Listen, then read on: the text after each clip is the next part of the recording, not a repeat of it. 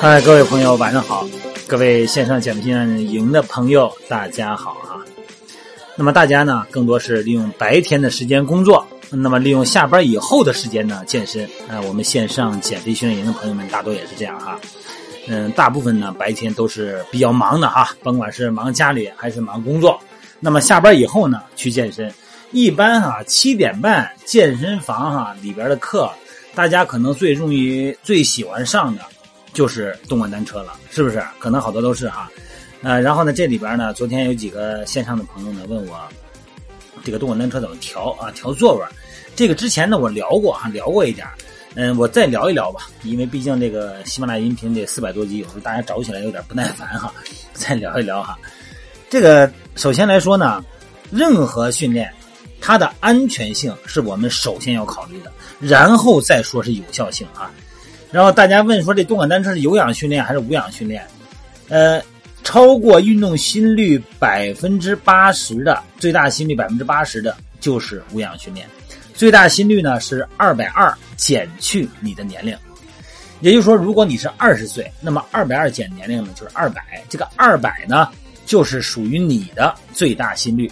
那么最大心率的百分之八十是多少呢？就一百六呗。要是超过一百六，就是无氧训练了。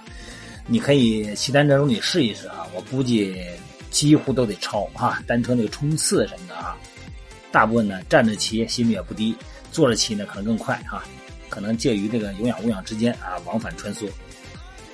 那么这个动感单车呢，首先啊要调什么呀？首先要调座位，先调座位哈。这个座位的高度是多少？座位的高度呢，就是你的胯骨的高度啊，座位的那个凳子面跟你那髂骨啊。差不多高就可以了。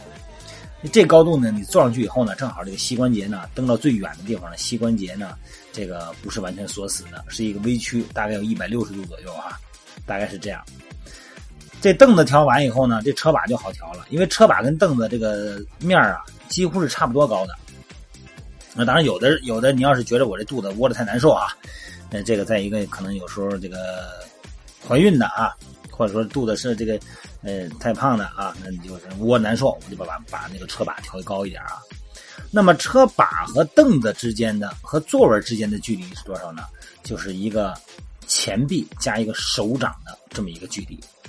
那么这个距离呢，你可以把你的胳膊肘啊顶住那个车座位，然后呢把手指头伸直了，你看看顶到车把的那个呃就是边缘，你看看这个距离差不多不哈？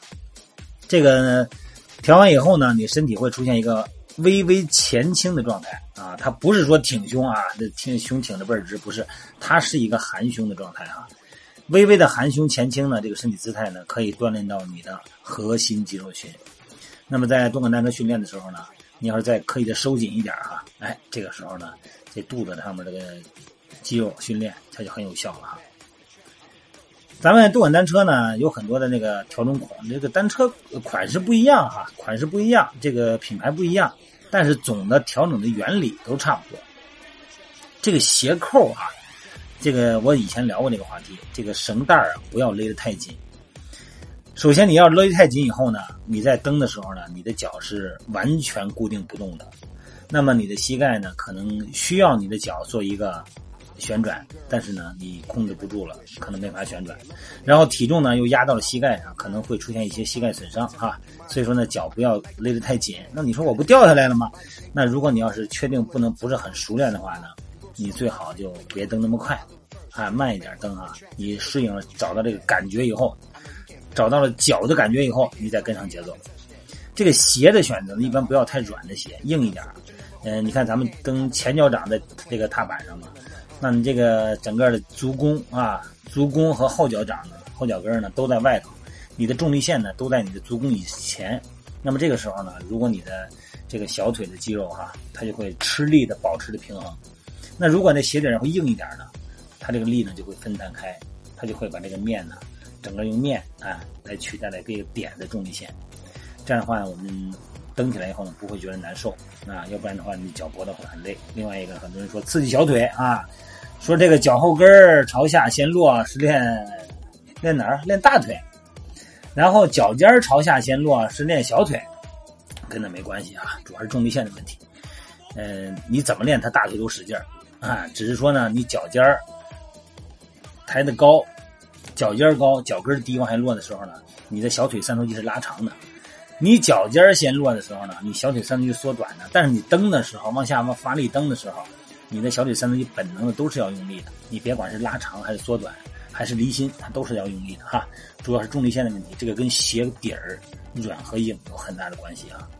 另外一个，这个单车吧，这一周啊，我意思啊，就别别蹬太久啊，一周三次，隔天一次就可以，别天天蹬啊，就觉得那气氛挺好的。天天蹬，有时候你这个蹬的高高频率以后，膝盖跟脚尖在方向在不一致，啊，再出现了这个里边的半月板的损伤啊，等等就不好了。而且在蹬的时候呢，因为体重的问题嘛，还有因为这个身体重力线的问题，啊，身体过度前移后移，那么可能会造成你重力线的位置不这个不确定，可能会造成髌骨的髌韧带的压力。如果有这个以前有损伤史的话呢，可能会诱发这个损伤啊。咱们以前也聊过这个话题，运动损伤首先要考虑的是你有没有损伤史，那么再考虑的是你关节的灵活度怎么样，你肌肉的长度怎么样。对，关节既灵活又稳定，这样你的关节才是安全的。然后呢，再考虑你的技术动作怎么样，你的运动中的生物力线啊，重力线落的位置对不对？然后最后考虑整个的灯的频率哈，这个是不是过高？如果频率过高呢，也会出现磨损性的损伤。